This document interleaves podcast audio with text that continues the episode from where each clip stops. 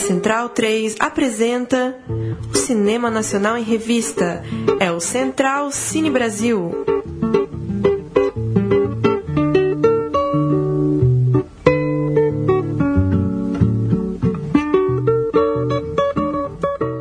Alô, você ouvinte da Rádio Central 3, começa agora o Central Cine Brasil, edição de número 70, 70 edição desse programa. Eu sou o Lucas Borges, comigo Paulo Silva Júnior. Olá, Lucas. Olá para você que acompanha o nosso podcast, o Central Cine Brasil. Toda quinta-feira à noite, um papo, um debate sobre o cinema nacional. Assine o nosso feed, é importante. Procura aí no seu tocador de podcasts no celular, Central Cine Brasil. Toda noite de quinta pinga um programa novo. Temos também Murilo Costa. Como vai, Murilo? Como vai, Lucas? Sempre bom estar aqui com vocês. Prazer é nosso. E ao telefone temos Paula Barreto, produtora de João, o Maestro. Boa noite, Paula. Boa tarde ou bom dia. já passou, se já passou das seis horas, boa noite. Boa É verdade. noite, Lucas, Paulo, Murilo e a todos que estão ouvindo. Paula, é, valeu por atender é, o nosso programa. Queria que você começasse é, apresentando o projeto mesmo do, de João, o Maestro. É, repercutiu muito né, a, a participação do próprio João no, no trabalho do filme, o envolvimento é, dos atores que protagonizam o João em estudar né, a- a- o ambiente e o ofício de um maestro, de um pianista, de um músico tão talentoso. É, enfim, ele é uma figura muito conhecida, o que torna a produção muito esperada, uma repercussão muito grande. O filme, imagino eu, né? Vai ter uma, uma boa repercussão em televisão, provavelmente, porque ele é uma figura muito conhecida. Queria que você apresentasse um pouco o projeto, contasse um pouco pra gente o tamanho desse projeto, quando que você entrou na história e como que foi é, e como que está sendo trabalhar com o João agora também na divulgação. O filme está tendo uma, uma boa repercussão, né? Está alcançando aí a mídia, a crítica enquanto está em cartaz. Olha, foi um prazer. Essa história chegou para mim através do meu irmão, Bruno Barreto, que foi assistir a um concerto do João em São Paulo e depois foi ao camarim cumprimentar o João. E no camarim o João disse, contou para ele que tinha tido já um convite de uma pessoa ligada ao Clint Eastwood, que gostaria de fazer um filme sobre a vida dele. E o Bruno imediatamente disse, olha, não pode, esse filme tem que ser feito por uma produtora brasileira, por um diretor brasileiro, você é um orgulho para o Brasil, é um herói, é um ídolo, é um exemplo, e quem precisa te retratar e quem vai conseguir te retratar à sua altura são os brasileiros. Aí o Bruno trouxe a história e imediatamente todos nós nos empolgamos muito. Eu sou filha de pianista, minha mãe, Luci Barreto, produtora de cinema, foi pianista. Então a gente tem, foi acostumado desde pequeno, eu, Bruno e Fábio, a escutarmos música clássica, assistimos óperas, a gente tem esse gosto musical e imediatamente é, nos, nos interessamos pela história. Conversamos com o João, ele topou e no início era o Bruno que era para ser o diretor, né? Bruno começou a desenvolver o projeto com outro roteirista, que é o Márcio Alemão, que é autor do argumento. Mas durante, isso tem cinco anos, durante o processo, eu senti que o João não estava satisfeito com o que estava sendo desenvolvido. E aí um dia eu conversando com ele, eu falei, João, o que está vendo? Estou se sentindo meio desanimado. Não, não estou me entendendo, seu irmão quer levar a história para um lado que eu não quero, não é bem isso que eu quero contar, eu quero um filme que fale do meu lado de músico, da minha determinação, da minha compulsão, o que que essa compulsão foi pro bem e foi pro mal. Ele quer falar de muita coisa pessoal, isso não me interessa. Eu falei, olha, para mim isso também não me interessa. Então, se está havendo essa discordância, quem tem que sair é o Bruno. Aí eu falei pro Bruno, Bruno, desculpa, mas não vou, não vou seguir com você. O João não está satisfeito. O Bruno falou, não, tudo bem, que pena. Né? Que pena que eu não possa seguir, mas tudo bem, eu aceito.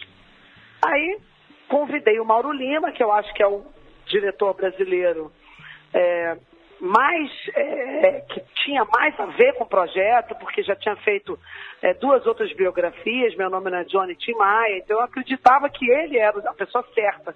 E é um musicista, toca piano, cara super culto, né, que tem uma cultura musical muito grande. Convidei o Mauro, é, eu sentei com o João e com o Mauro, fizemos uma escaleta. O que, que você quer exatamente? Como é que você quer esse filme?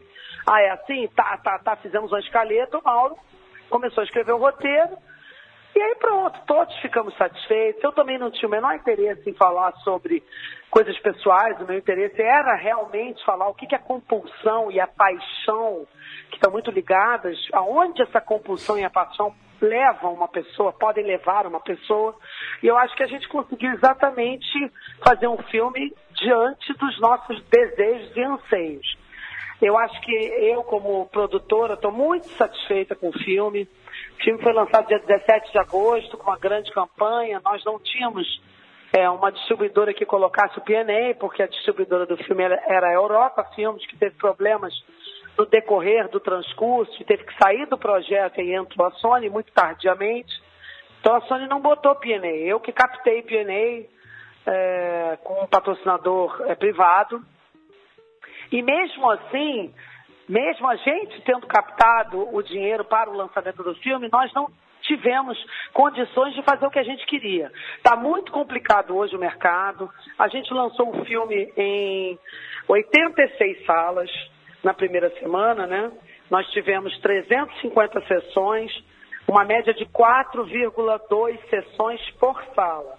Na segunda semana, a gente foi para 121 salas e abaixamos para 332 sessões. Tivemos uma média de duas sessões por sala, 2,74. E hoje a gente começa a terceira semana com 92 salas, com somente 171 sessões, ou seja, o filme está em uma sessão, em média, 1,85 por sala. Ou seja, aqui no Rio de Janeiro hoje, o Caetano Veloso e a Paula Lavigne me perguntaram onde é que a gente pode ver o filme hoje, à noite. Eu falei, é, só se vocês vierem a Botafogo. Só tem uma sala passando o filme à noite. Em todas as outras salas no Rio de Janeiro, ele só passa à tarde, um e pouco da tarde, três e pouco da tarde, cinco e pouco da tarde. A pessoa que trabalha só tem uma opção de assistir o João no Rio de Janeiro hoje à noite, que é no Estação Net em Botafogo. Eu acho que isso é um absurdo. Eu não sei o que vocês acham, mas eu acho isso um absurdo. Ah, o produtor investe, né, é, é, devota do seu tempo, cinco anos no meu caso, para produzir esse filme que é maravilhoso. Que os americanos, eu estou com três ofertas de agentes americanos que querem lançar um filme nos Estados Unidos e querem vender o filme para o mundo inteiro. E eles não acreditam. Eles, quando a gente fala o que está acontecendo no Brasil, eu traduzi as críticas, eu acho que nunca um filme da Alice Barreto teve críticas tão maravilhosas, né? bonequinho aplaudindo. E nós não temos chance no mercado. O mercado hoje brasileiro de salas, 3.500 salas, são para os americanos. Os americanos entram em cartaz com 1.500 salas, 800 salas. E nós só temos 3.500. Então eu fico competindo com outros três filmes brasileiros. Um filme da minha vida, é, Bingo, que entrou em cartaz semana passada, como Nossos Pais, que está entrando outro em cartaz. Então você se coloca no lugar da classe B menos C. Ela não tem dinheiro para o cinema porque é muito caro, né? E é o cinema. Então ela vai a um filme por mês, talvez. Ela vai ver qual filme? O filme americano. Então é muito complicado. A, a Ancine tem que começar a regular o distribuidor e o exibidor. Porque você, eu pagando o PNA, né? Eu pagando o lançamento do filme, eu cheguei para o exibidor, para o distribuidor, a Sony, e falei, olha, tira dessas salas que o filme está mal. Porque ele está é, é ruim para o nosso filme ficar em salas onde o filme está tão mal. Ele lançou, por exemplo, em seis salas em Belo Horizonte, seis salas em Brasília, cinco salas em Recife. Aí eu falei, para que isso? Bota quatro salas em Belo Horizonte, três em Brasília, três em Recife. Não, ele não me escutou, ele fez o que ele quis. Aí eu mando tirar um filme de cartaz, ele fala, não, não posso, porque eu tenho que agradar o exibidor, o exibidor tem que cumprir cota, imagina. Ele tem que cumprir a cota de tela, ele ferra com o meu filme, para cumprir a cota de tela. Você está entendendo? Quer dizer, a gente. O, esse mercado está jogado. Enquanto a Ancine não começar a ir atrás e regular o distribuidor e o exibidor, o produtor vai estar tá ferrado. E nós vamos estar, por exemplo, o João, é, pelo número de salas e pelo número de sessões, ele é o filme, o primeiro filme brasileiro em média, em melhor média de público por sala. E em, e em, dinheiro também, proporcionalmente. Mas eu não tenho como competir com o, o Bingo, por exemplo. O Bingo entrou em 400 salas. O, filme da minha vida entrou em 270 salas. Eu entrei com 85 salas. Então, nunca minha renda, o meu público, vai poder comparar com quem entrou com 400 ou o outro com quase 300. Mas se você ver proporcionalmente, o João está melhor do que todos eles.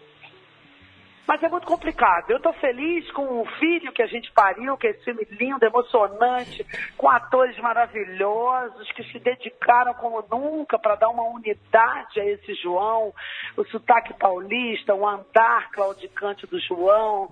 O Nério e o Pandolfo são realmente dois gênios.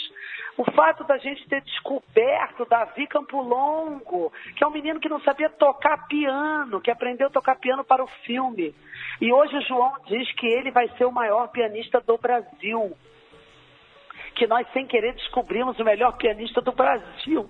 Que ele toca piano hoje melhor do que o João tocava aos 10 anos. Aí então, é que loucura, hein?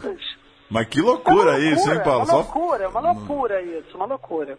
Isso eu não sabia, o João admitindo isso é, é muito forte mesmo, né? Exatamente. Você daqui a 10 anos vai estar tá pedindo autógrafo pro Davi Campolongo, porque ele, ele, ele acredita que o Davi com 20 anos, 18 anos, vai ser o maior pianista do Brasil. E aí já já vocês vão ter que estar tá achando um ator para fazer o Davi, né, no cinema também. Exatamente. Daqui a uns anos eu vou fazer um filme sobre a história do Davi, que vai começar num teste de elenco pro João Maestro. É, Paulo, até aproveitando um pouco esse gancho do assunto, do tema que você falou, que para vocês é muito caro, né? O tema porque a família de vocês tem pianista e tudo, vocês têm esse background da cultura é, erudita por trás, né?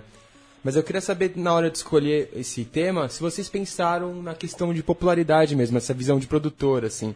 De pegar um personagem tão popular e famoso como é o Martins, né? Mas fazer um filme de música erudita. Vocês pensaram se isso ia dar gente, jogo, olha, se ia dar público? Aqui na LC Barreto, aqui na LC Barreto a gente não pensa no, no, assim, ah, esse filme vai dar dinheiro, esse filme não vai dar dinheiro, porque cinema é uma, uma, uma, uma atividade de risco. Você não sabe, não tem como prever do dia que você resolve fazer aquela história, até os anos se passarem e ele chegar na tela, como é que vai estar a, a indústria cinematográfica no Brasil?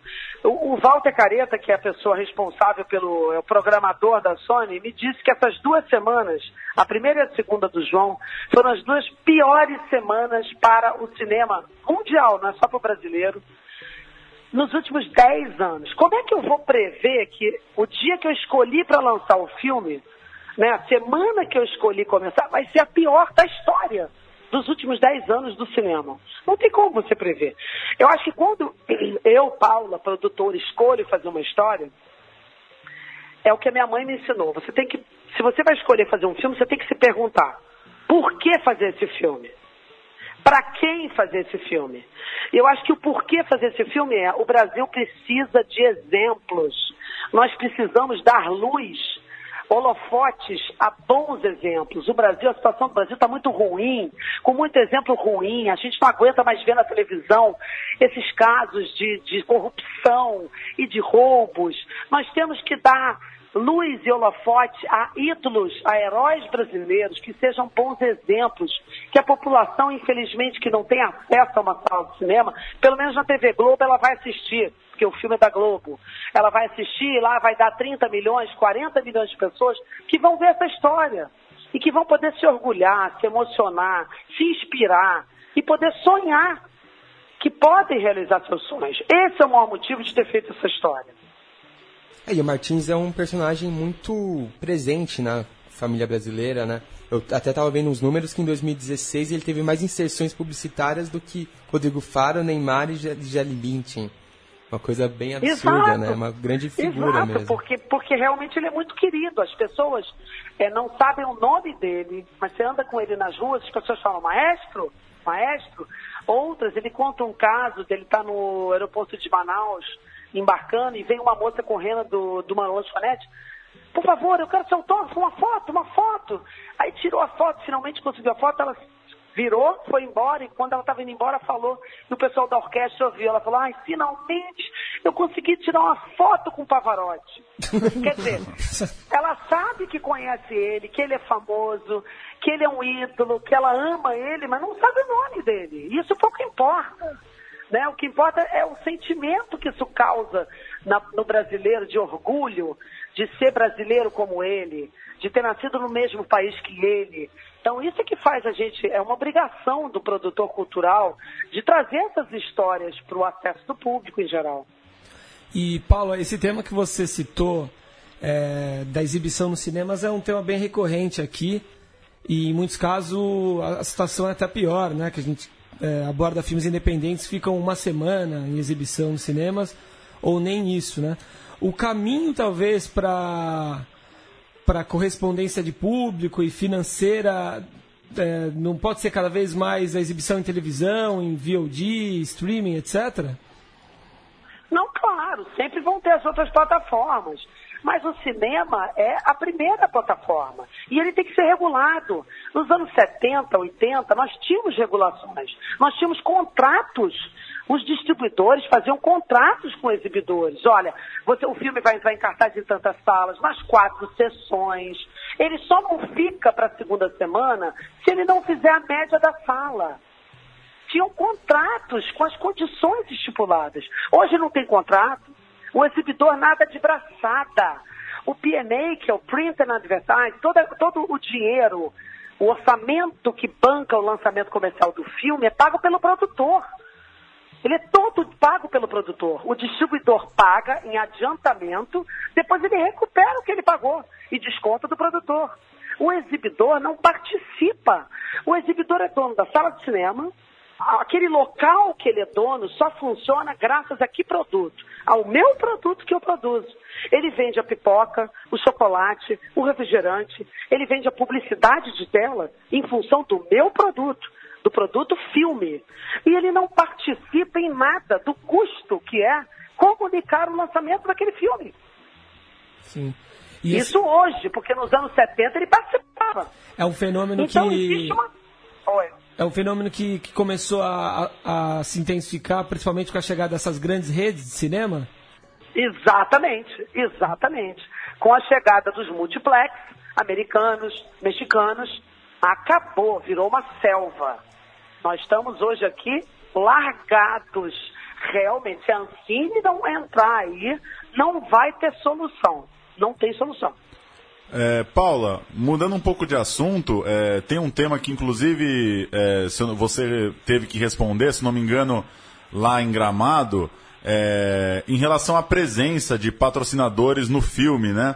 Uhum. É, tem a, o encontro, né, o personagem interpretando o João se encontrando com a Fiesp para para conseguir o patrocínio para a orquestra. E o filme tem essas inserções de marcas, claro, é uma coisa que não é, não é inédita, acontece em algumas situações. Queria que você explicasse um pouco é, como que, enquanto produtora, você tem que mediar isso, né, o, o, o momento em que o, os patrocinadores, os investidores se misturam ali com a narrativa.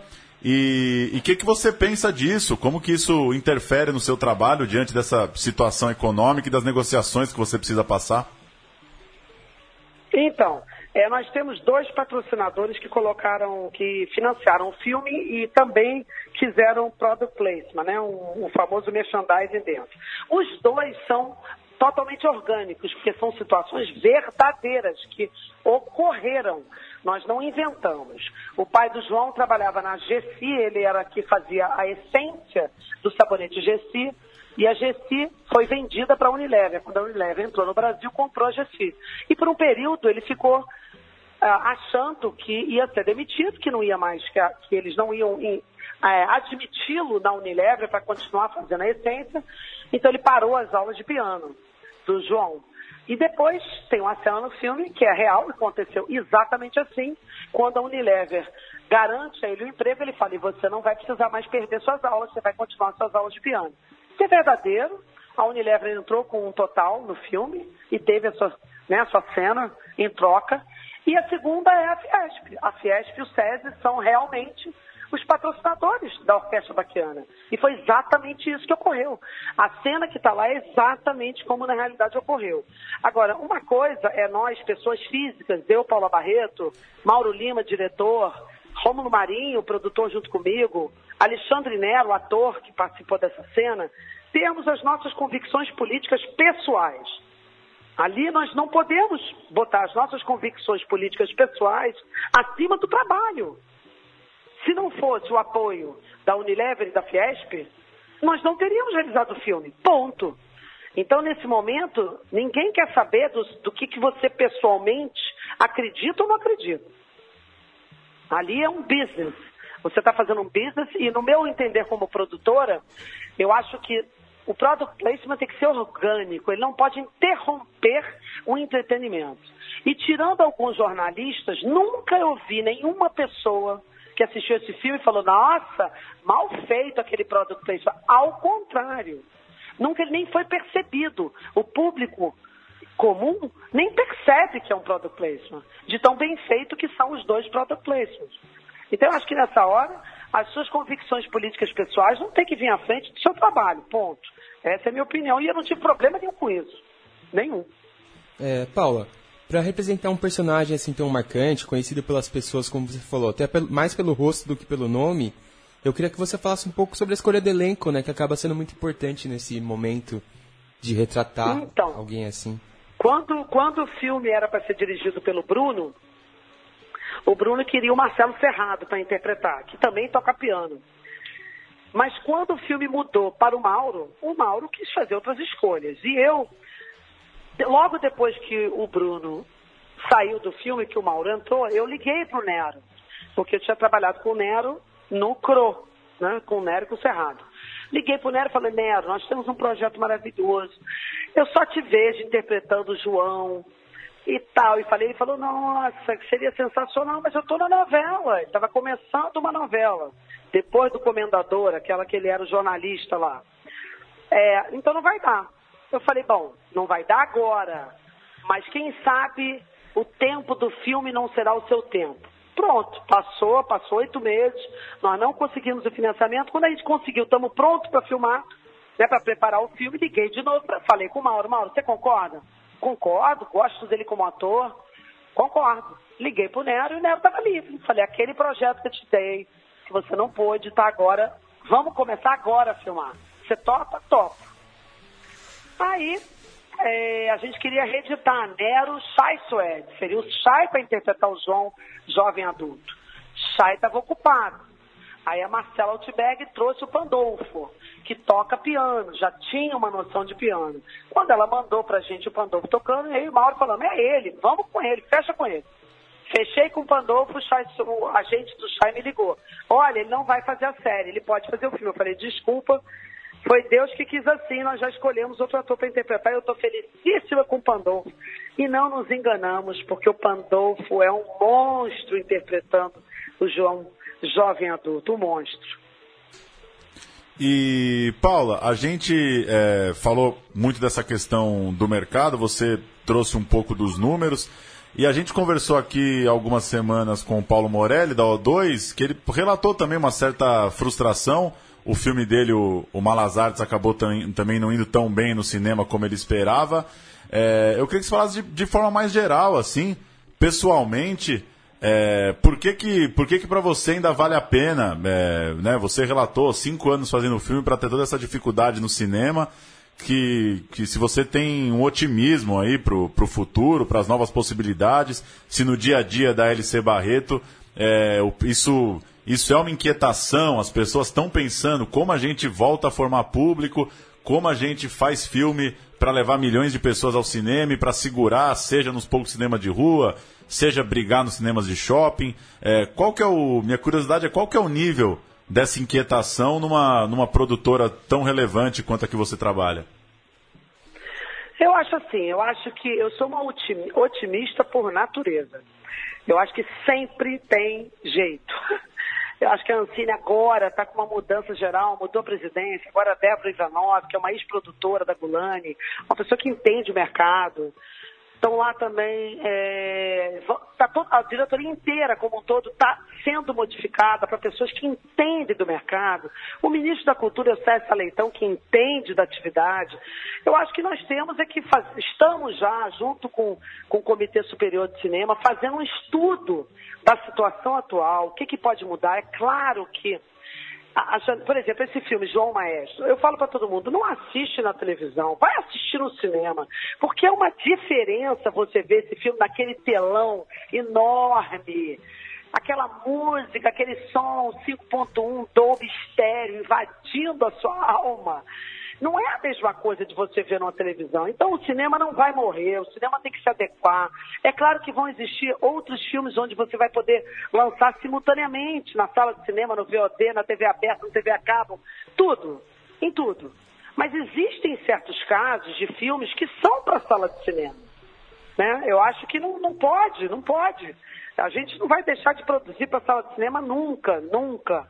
É, um, é, um, é uma magia. Você escolher ir ao cinema é uma magia. Você entra numa sala escura, você está 10 centímetros acima do chão. É uma suspensão da sua realidade. Né? Você assiste um filme em casa, você está ali com o teu filho berrando, com o cachorro latindo, e troca daí, tira do canal, entra outra coisa você fica disperso, né? É complicado. Eu acho que nada substitui a experiência de você ir numa sala de cinema. É lógico que toda a situação financeira e econômica do país é muito ruim. E, e ao lado da situação econômica tem a situação de segurança. Então é difícil a pessoa da classe B, C sair de casa, né? Para gastar é muito, é um divertimento caro e que você não pode sozinho, né? Poder pode, mas não vai, não opta por ir sozinho.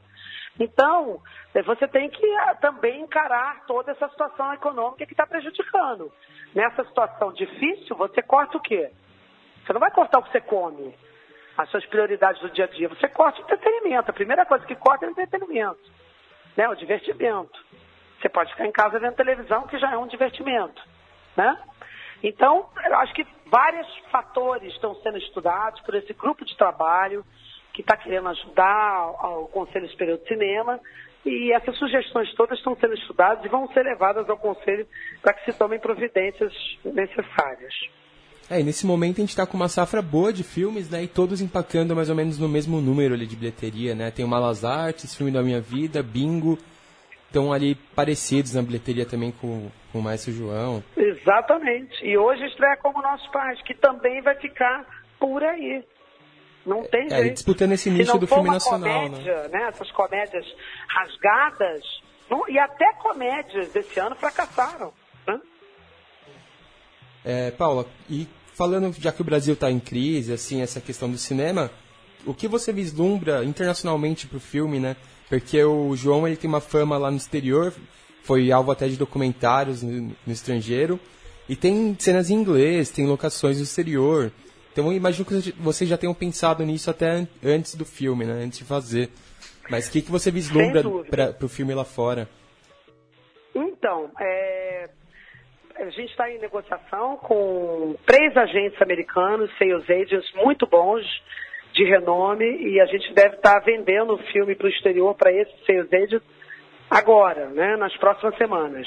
Eu acho que seria muito importante para o filme ser o representante do Brasil no Oscar. Acho que o filme tem toda a cara né, de Oscar. Né? São, no Oscar uh, é uma comissão votante de muita idade, né? É um, é, acho que o mais jovem que vota para a seleção de Oscar lá nos Estados Unidos, não aqui, tem mais de 70 anos. Então, o nosso filme tem essa cara. Mas nós vamos concorrer com esses filmes todos que você acabou de falar. Com o filme da minha vida, com Malas Artes, como os nossos pais, com bingo, né? Primeiro tem a seleção brasileira aqui, que o resultado parece que é dia 15 de setembro sai o resultado. Então, primeiro a gente tem que tentar ganhar aqui no Brasil essa indicação para depois concorrer lá fora com essa indicação, aproveitar essa indicação para fazer uma carreira lá fora. É, Paulo, uma última pergunta. É, eu queria que voltar um pouco naquele tema da participação do João. Eu, eu vi uma entrevista, é, o João disse alguma coisa num dos lançamentos que talvez o que, que ele notou maior estranheza é que ele tinha uma relação, ele foi um pai muito presente e de repente o filme poderia mostrá-lo um pai um pouco ausente. E eu lembrei também de uma vez uma fala que eu acompanhei do, do Fernando Bonassi, o, o roteirista do Cazuza, né? Que ele disse que numa das reuniões do roteiro, a mãe do Cazuza presente reclamou de uma cena, falou: Ah, meu filho não me xingava desse jeito, essa cena não é verídica.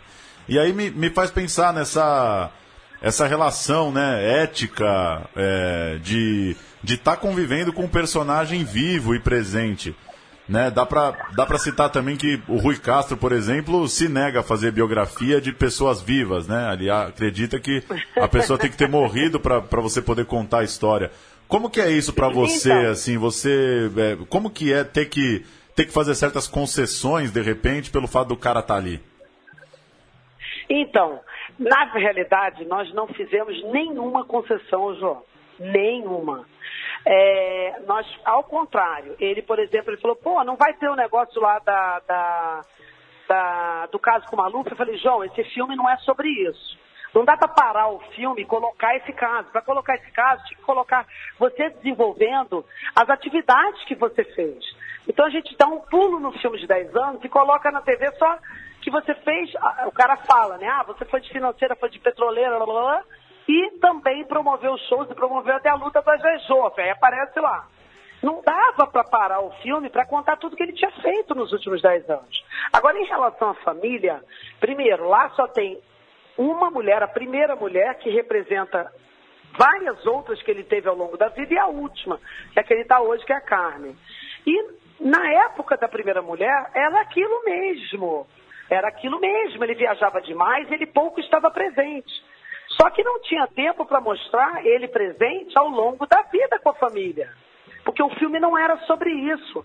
E nós explicamos isso para ele e ele aceitou. Ele falou, não, concordo. Ele queria que botasse com o irmão dele, o outro irmão também tinha sido pianista. Nós falamos, não pode, João, não dá, João. O filme é sobre você. É claro que é complicado, mas o João não deu trabalho nenhum. Nenhum. Ele nunca questionou nada, ele falava, a gente dava nossas explicações, ele aceitava. Ele foi uma pessoa super presente, ele, não, ele teve no set em todas as filmagens de piano. E por essa razão as cenas de piano são as melhores já feitas no cinema mundial, não é só no brasileiro. Isso que me disse foi Arthur Moreira Lima, falou, Paula, eu estou pasmo, eu sou pianista e eu acreditei que os três atores estavam tocando piano é muito bem feito. Nunca ninguém fez um filme sobre um músico tão bem feito. Porque eu, como produtor, esse era o meu maior medo. Eu falava, gente, eu só não quero que ninguém olhe para a tela e fale, ai, aquele cara não está tocando nada, ai, que coisa horrível, ai, não está sincronizado, ai, não podia estar tá com o braço aqui nessa tecla quando o som da, dessa nota é outro. E isso é o que o filme tem de mais perfeito, graças ao João e ao Mauro, que também é pianista, entende, né? Que, que, que tecla tem que som, né? Então eu acho que isso é um dos, uma das maiores qualidades realmente do filme. Bacana, Paula, muito obrigado por nos atender, obrigado pela atenção, parabéns pelo filme. Obrigada, gente. Obrigada a vocês por terem ligado e ter dado essa oportunidade de a gente esclarecer algumas, alguns pontos. Valeu, Paulo. Um abraço. Obrigado. Valeu, Paulo. E boa sorte aí com, com a carreira do filme, que continue fazendo mais renda e público Obrigada. Boa noite para vocês. Parabéns pelo programa. Tchau, Obrigado. tchau. Vamos ouvir o trailer então de João Maestro e a gente volta com o nosso segundo bloco.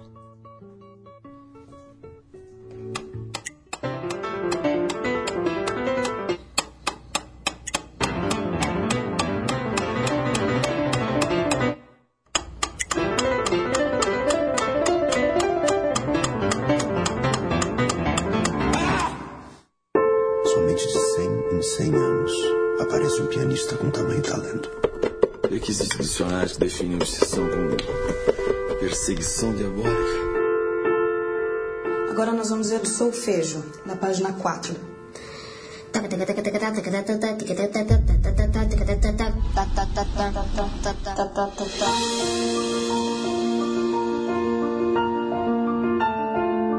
É isso que eu quero que você toque.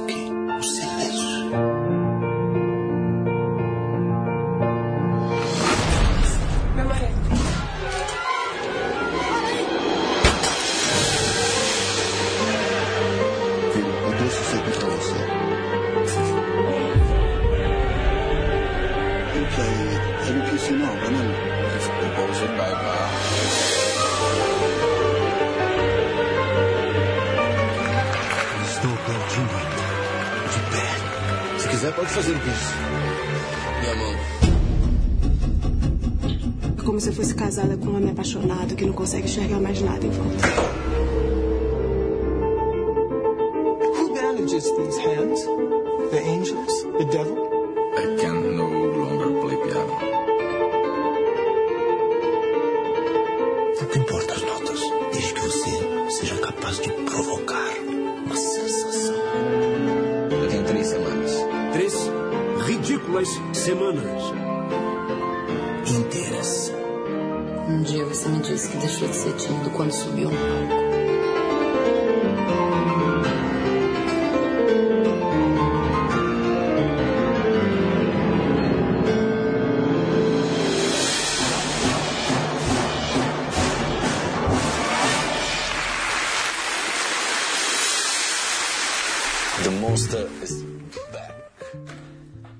De volta para falar um pouco das notícias do cinema nacional e para falar também sobre cinebiografias que foram lançadas recentemente nas salas nacionais e que serão lançadas em breve. Né? Uma, uma lista vasta aí, além de João Maestro.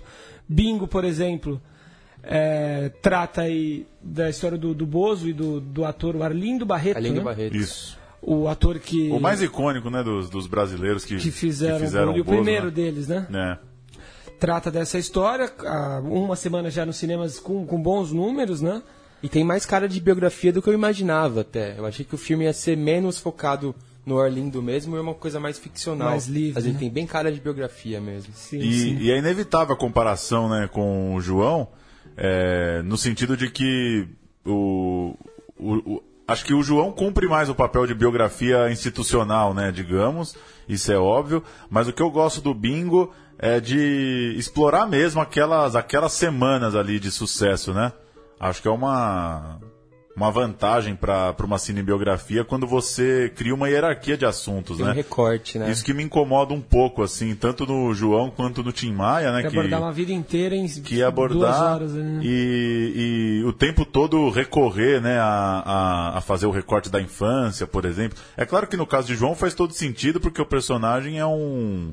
é, né, a, a história dele em torno da música, do piano, se dá pela obsessão né, com a música. Então é, é claro que funciona, né? Precisa ali construir uma criança tocando piano exaustivamente, mas eu eu achei Bingo um filme muito muito bom mesmo, assim. Eu gostei bastante. Por, por recorrer menos a essas voltas, as justificativas temporais, assim.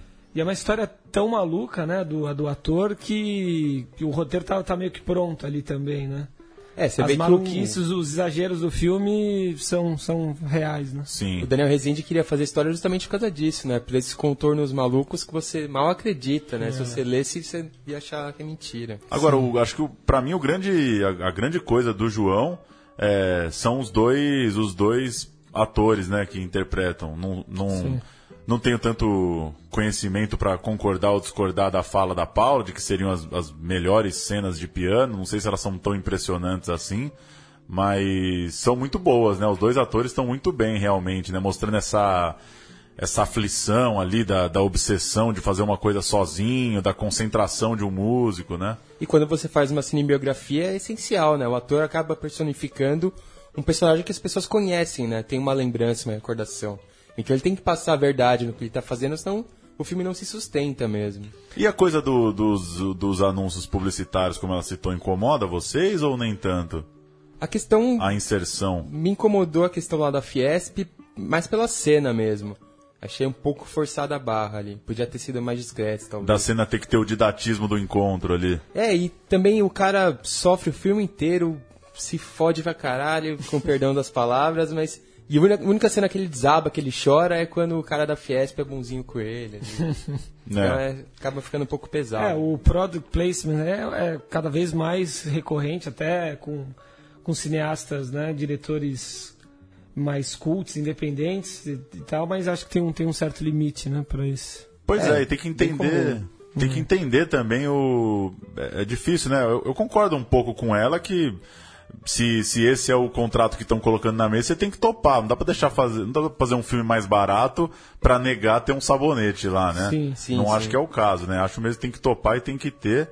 Mas acho que eu concordo um pouco com o Murilo, assim. Talvez a, o momento da cena da Fiesp ele é um pouco é, não sei, muito a câmera muito centralizada, uma coisa muito formal, né? Parece que criou-se todo um momento para aquela reunião, Um né? palco, que, que claro que ela é fundamental para para a carreira do João e que ótimo também que ele conseguiu o patrocínio dele para tocar a orquestra, né? Não é, não é essa a questão, mas talvez é registra-se demais, né? Sim. Aquela cena. E você falou aí sobre o bom elenco né, de João Maestro e os próximos filmes, as próximas cinebiografias que vão ser lançadas no Brasil, todas têm em comum isso, né? Um elenco forte. Legalize Já, que é a história do Planet Hemp, de Johnny Araújo e Gustavo Bonafé, tem o Ícaro Silva, né? Que tá, tá Fazendo o Skank, né? O, o, o- parceiro do Marcelo D2, né? Sim, o, é um personagem que, fictício. que morreu, né? né? Que é- é. Eu acho que eu acredito que ele vai fazer um personagem que no caso é fictício, né? Não inspirado no, no próprio amigo? Eu acho que não, É? né, não tenho certeza agora. Não. E o Renato Góes também está no elenco. Pixinguinha é um homem carinhoso sobre um dos, dos músicos mais importantes né, da história da MPB, de Denise Saraceni e Alan Fitterman. Tem seu Jorge Thaís Araújo, um baita, um baita casal, né? Simonal, de Leo- Leonardo Domingues, com o mesmo casal que fez Floresta Caboclo, Luiz Valverde e Fabrício Boliveira. E Minha Fama de Mal, de Luiz Farias, vai ter o, o Shea Suede como protagonista, Shea Suede, que a Paula Barreto acabou de, de, de nos informar, por pouco não participou de João Maestro também, né? É, só confirmando é isso mesmo. Ícaro Silva faz o Skank, que é um dos, verdadeiro um dos fundadores já. do, do Ah, né, o parceiro do Marcelo D2 que morreu em 94, Ah, então é no, isso. no comecinho ali, mas é do da sempre citado aí pelo Marcelo D2 nas Ah, músicas sim. inclusive.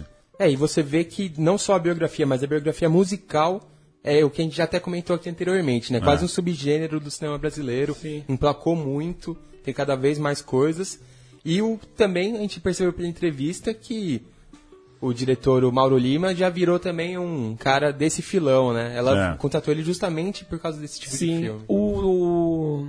Tem uma recentemente estrutura- foi Não, tem uma estrutura parecida com o Tim Maia mesmo, Sim, lembra um pouco a, a estética, né, a cara do filme. Sim. E vocês falaram do, do Mauro Lima. Recentemente foi lançado um filme sobre a história do, do punk no Brasil, Meninos em Fúria, com o Clemente. Nossa, me deu um branco agora o, o outro autor do, do filme, Clemente Nascimento do Inocentes. Agora deu um branco, já, já lembro o nome do outro autor. E se especula que o Mauro Lima possa também dirigir já essa outra adaptação aí de, de, de história para o cinema. Então, realmente é um, é um filão que veio para ficar, né? E o. Marcelo Rubens Paiva. Ah, o Marcelo Rubens Paiva, é isso.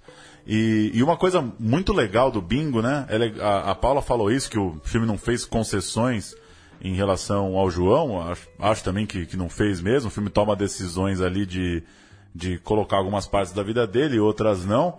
Mas é, o Bingo, esse sim, não faz nenhuma concessão, né? Um Nenhum. filme para 18 anos é, ficar pesado E são mesmo, 16, né? São 16? É. Eu achei que eram 18. É. E isso é legal, né? Porque se- tanto, tanto se critica isso em alguns filmes, né? No, em relação à à sexualidade, a drogas, né? Em filmes de, de pessoas que a gente sabe que tiveram uma vida mais pesada do que o filme dela mostra, né? E no Bingo não tinha jeito. Mas e é a que o Bingo, justamente, o filme é construído em torno disso. Que a grande contradição da história é essa. O palhaço O que usa traz a... cocaína, né? É, exatamente. O que traz a- toda a graça do filme, E né? participa de, Nem tinha como fugir de orgias. disso. Sim, não, com certeza. Tá muito presente nele. Agora, é, acho que o João tem tudo pra ir bem na televisão aí, né? Como Ah, você com lembrou, é Tem uma... cara ali de tela quente na Globo, bombando. Aqueles Figura publicitária muito em, forte, né? Em, em capítulos, como uma série, né? É. E, a- a- mas é isso. O, o que eu, para completar a coisa, o que eu diria que, que eu não gosto tanto nesse tipo de filme, tanto no João quanto no Tim Maia, é essa coisa que talvez se chama de episódico, né? O filme que acontece centenas de pequenas coisas, né? É, o personagem, sei lá, vai ao, ao bordel e entra, corta pra cama, corta pra ele saindo, né? Aí quando ele, né, é, fecha um contrato para um concerto, já corta pro avião, corta pra cidade, né? Essa coisa bem Linear. bem linear e, e muito como se todos os momentos assim tivessem o mesmo tempo, né? É, não tem aquela coisa de vamos ficar 15 minutos nessa história aqui, não acontece, né? Sim. É muito amplo o horizonte de coisas a se abordar, né? Falta um E- recorte mesmo. Sim. A Paula falou muito sobre a questão da, da bilheteria, né? E do, da carreira do filme nos cinemas. É, de 25 a 27 de agosto, a gente tem alguns números aqui. João Maestro fez 22 mil pessoas só nas salas de cinema. No total, 61 mil. Já são quase três semanas, né, do filme. Tá, come começa a terceira hoje, Agora. dia 31, né? 61 Então mil. isso é o segundo fim de semana, isso É, que você leu. isso. Agora a gente tá entrando no terceiro fim de semana. Exatamente. Bingo, por exemplo, com pouco menos de uma semana, já fez 64 mil. É, o Bingo, ele tá surpreendendo, assim, porque é um filme que pessoas que eu conheço que não são tão ligadas ao cinema nacional estão indo assistir. Acho que pega muita coisa do, do passado, da história dos anos 80 ali. Acho que recorre muito a essa história afetiva, né? Tem um de trailer nostalgia, muito bom, né? né, também. Muito. É. E, e ma- e mais salas, né? Pelo que ela relatou. Sim, É, tem o, 400 salas. o João né? com, com mais dificuldade. É, provavelmente o João, sei lá, vai conseguir chegar aí nos 100 mil, algo do tipo, e o Bingo talvez consiga ter uma carreira um pouco maior. Sim, Mas os filmes estão travando mesmo aí nos 100, 200 mil. Tá complicado o ano. Você pega É. o líder do ranking aqui, Annabelle 2, A Criação do Mal, já tem quase 2 milhões de espectadores, por exemplo. É, vai ser, vai ser, de- vai ficar todo nessa faixa, né? E agora tem a estreia de hoje, né? Dia 31, como nossos pais. Mas esse não deve ser um filme de público, imagino eu. Deve ser um filme menor. Mais nichado, né? É, mais nicho. Mas é isso, né? Porque é, esses também não são, né? Não, não É, tem não, Porque muita... esse é um apelo mais tese, eu, eu comercial, penso né? que o Bingo e o Maestro foram É. lançados para grande público. Sim. Aham. O Como Nas Pais acho que já é o filme mais de festival, por exemplo. Sim. Inclusive, né, você pode ler aí Paulo Júnior, é o grande vencedor do, do Festival de Gramado, né? Pois é, melhor filme, né? Direção da Laís Bodansky. Ela levou também melhor direção. Melhor atriz foi para Maria Ribeiro. Melhor ator foi para o Paulo Vilhene. Melhor atriz coadjuvante foi para Clarice Abujan. Então, papou os cinco prêmios. Melhor montagem Melhor também. montagem Rodrigo também, isso. Menecucci. É, o melhor filme no júri da crítica foi As Duas Irenes, que tá para estrear aí agora em setembro também, se eu não me engano, é, estreia, estreia em setembro.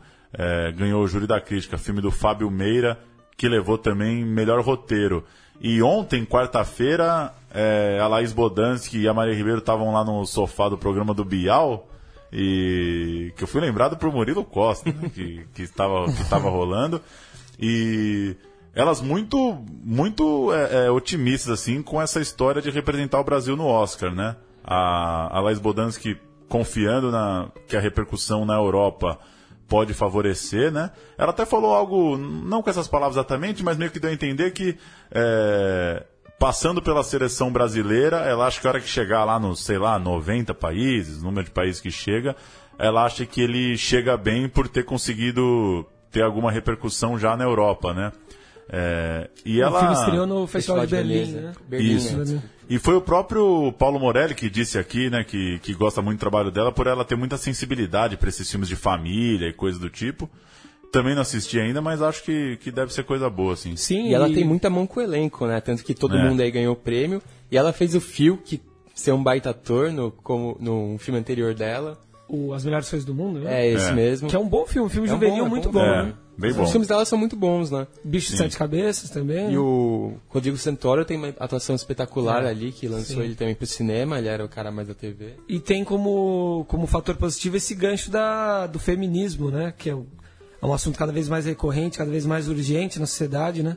A protagonista do filme é, tem justamente esse papel, uma mulher que, que, que tenta, é, enfim, ser uma, uma pessoa completa e realizar todas as, as missões de uma mãe no, nessa, nesse mundo moderno, né? Além do, do Como Nossos Pais, né, estreando hoje, dia 31, só citar também, acho que a gente não falou semana passada, estreou um filme de cinema, né, do Walter Carvalho. Que não tá em nenhuma sala em, São Paulo, mas...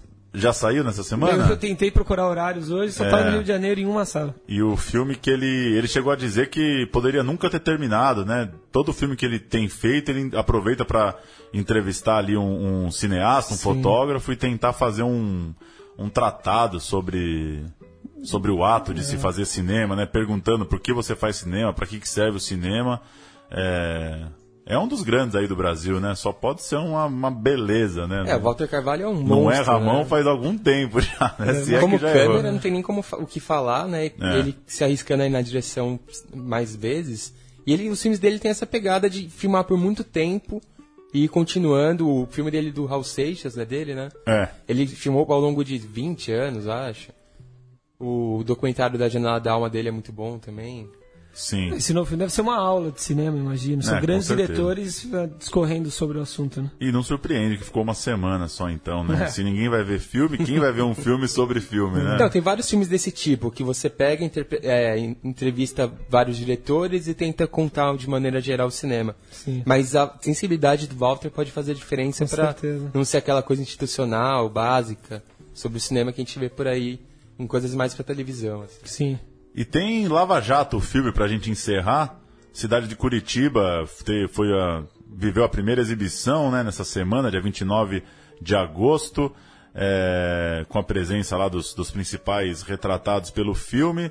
Foi por parte da, da comunicação né, do filme Polícia Federal, A Lei é para Todos, que conta a história da Lava Jato desde seu início até março de 2016. É, esse evento em Curitiba teve uma, uma pilha cenográfica de dinheiro, né? Que simula ali a quantia recuperada pela Força Tarefa aí, pela Operação Lava Jato, nos últimos três anos da operação. Seria 4 milhões de reais. O filme estreia agora em 7 de setembro e a pilha de dinheiro está lá na Boca Maldita, nos arredores da Rua das Flores. Acesso ao público. 4 milhões não manca nem o filme, eu acho. hein?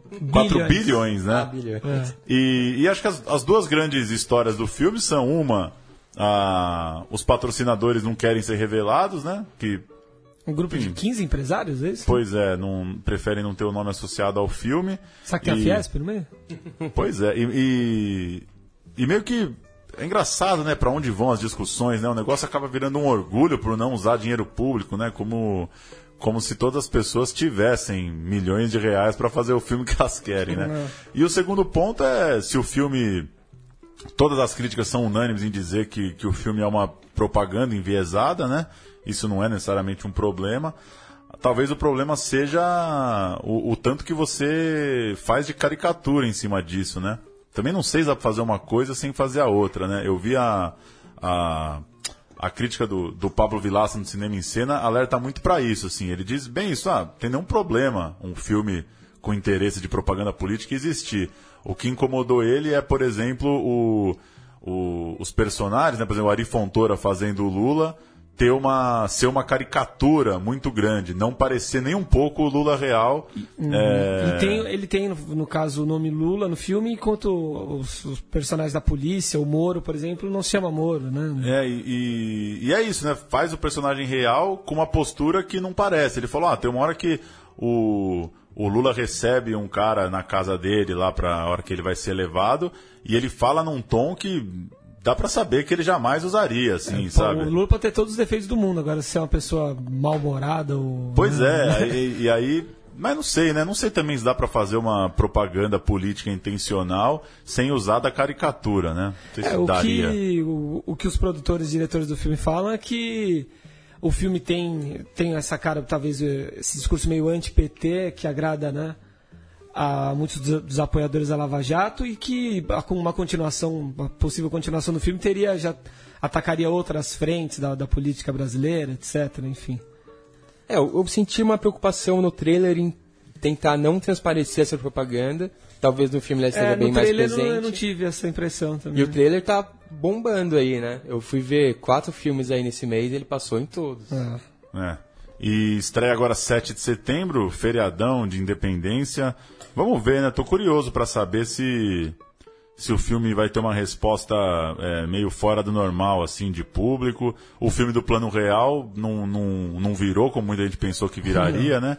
É, e eu acho que foi uma aposta errada, né? Mas eu não sei, né? Eu sinto, eu não sei, eu tenho com a impressão que as pessoas estão tão de saco cheio de tudo, assim, estão tão... Não querem ir no cinema ver a mais pessoa, isso, né? nossa, sei lá, a pessoa pode odiar o Lula, a Dilma, querer que todo mundo se exploda, mas é, né, pagar 40 reais pra ver um filme do Moro, assim, não sei. Eu, Tem que eu, gostar muito, né? eu, eu tenho dúvida se, se tem ambiente pra pra levar a política pra cinema. Mas vamos ver, daqui a algumas semanas a gente vai ter os números e saberemos se a empreitada deu O certo. filme do, É, do Plano ver Real, se- se tem alguma coisa de bom que ele, que ele produziu, foi os episódios do Choque de Cultura, né? que comentam a respeito. Foi muito bem mesmo. É isso, senhores? É isso. Acho que é isso aí, hein? Semana, Semana que vem. não tem programa, né? 7 de setembro. 7 de setembro e, e também. Independência do Brasil. E estreia de Lava Jato. De Lava né? Jato né? é, vamos ver se ele lá. evolui no público, né? Porque o cinema brasileiro parou ali nessa linha dos 100 mil, 200 mil e tá travado. Vamos continuar trazendo os números. E a gente tem aí Bingo e, e agora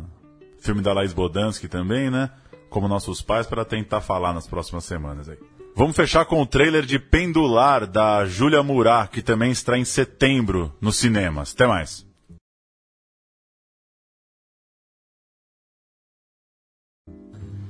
Se le sale lo la comita y la negra mece. Ya no sabe qué hacer.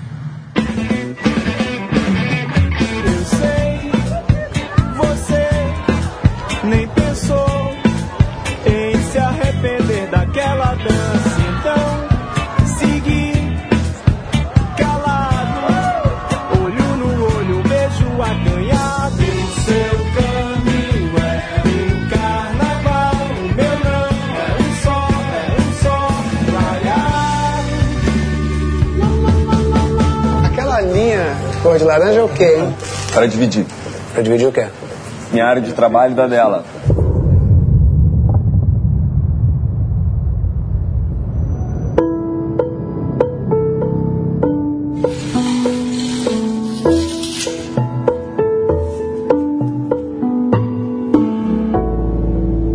Tá ficando impossível para mim.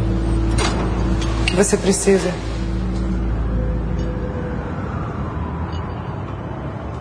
Um pouco mais de espaço. Quando é que a gente vai ver alguma coisa sua? Tá perguntando como amigo ou como crítico? Um pouco dos dois. Bom, pro crítico eu diria que tô fazendo uma coisa incrível. Pro amigo? Pro amigo eu diria que eu não tenho a mais pálida ideia do que eu tô fazendo.